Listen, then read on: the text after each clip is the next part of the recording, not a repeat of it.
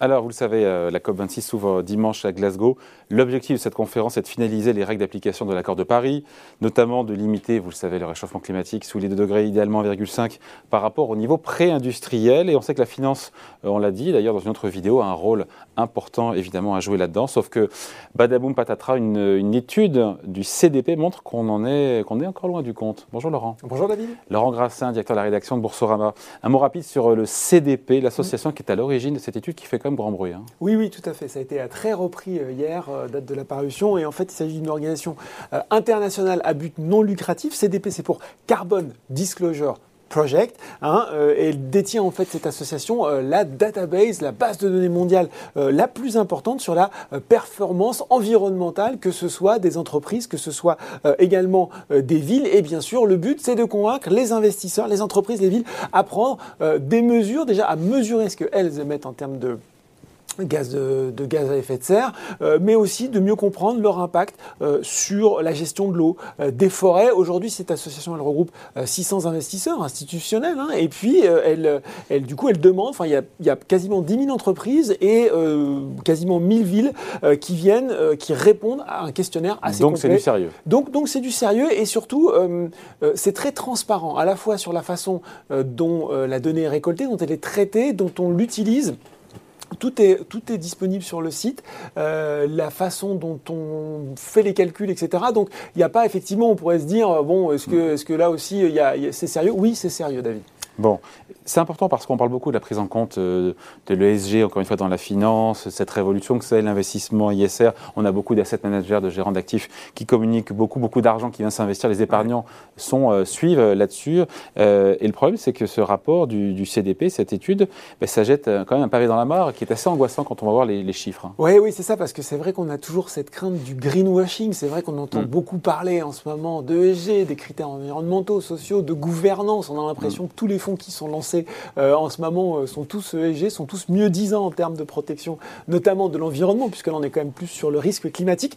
Donc effectivement, euh, le CDP a fait une analyse sur 16 500 fonds à travers le monde. Ça représente un montant d'actifs sous gestion de 27 000 milliards de dollars. Donc c'est quand même significatif, puisque c'est à peu près un tiers du marché total des fonds ouverts au public je ne vais pas rentrer dans le détail de leur méthodologie parce que c'est un peu compliqué et là aussi on peut le retrouver sur le site. Mais en fait, ils ont, comment dire, ils ont regardé à chaque fois en fait les entreprises composant les fonds avec les déclarations euh, d'émissions euh, de gaz à effet de serre euh, passées et à prévoir et ils les ont convertis en une trajectoire de température. Et ensuite, ils les ont agrégés au niveau du fonds. C'est-à-dire que comme ça, ils ont finalement la trajectoire de température prévue des différents fonds qu'ils ont analysés et comme ça, on peut comparer assez simplement les résultats. Et le bilan, c'est Et le bilan, roulement il de tambour. Il n'est pas fameux. Hein. 158. 158 quoi Alors, 158, c'est le nombre de fonds. Sur 16 000 sur 16 500 qui respectent cet ah engagement euh, de lutter contre le réchauffement climatique à un niveau bien en dessous de 2 degrés. Ce qui veut dire que 99% des fonds ne respectent pas. Voilà.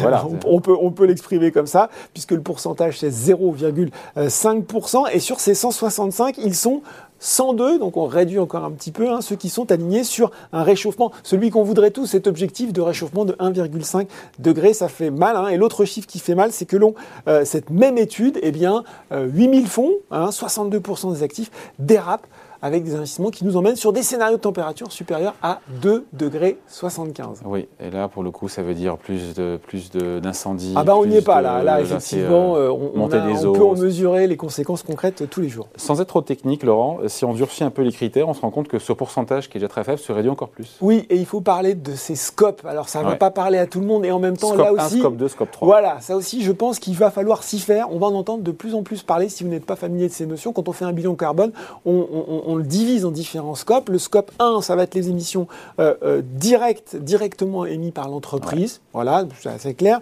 Le scope 2, ça va être les émissions indirectes, notamment la consommation d'énergie faite par l'entreprise au moment de son activité. Et le scope 3, c'est le scope plus, le plus large de toutes les émissions indirectes, notamment, par exemple, les clients, enfin, les, ça peut être les fournisseurs et ça peut être les clients qui utilisent vos produits finaux. Autant vous dire que quand vous, êtes un groupe pétrolier, par exemple, le produit final, c'est l'essence. Donc votre scope 3, il est assez important.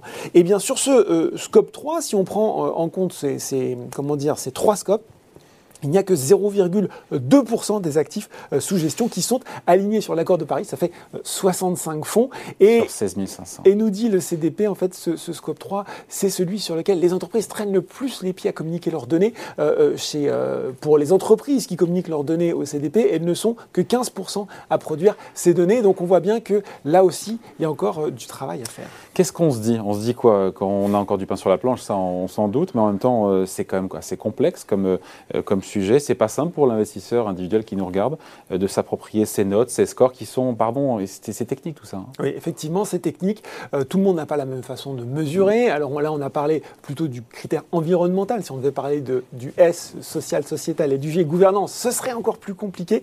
Euh, ce qu'on peut se dire quand même que j'avais hier soir Laurent Babiquion, le directeur mondial des marchés de capitaux chez CDP, qui m'expliquait que finalement, cette, cette trajectoire de température qu'ils avaient utilisée, c'est quelque chose d'assez simple et qui devrait s'imposer euh, à moyen long terme comme euh, un, élément que devraient fournir les fonds. Et ça donnerait déjà un élément de comparaison assez simple pour l'investisseur individuel plutôt que d'aller rentrer forcément dans le détail euh, des différents critères. Et puis, David, l'Europe arrive.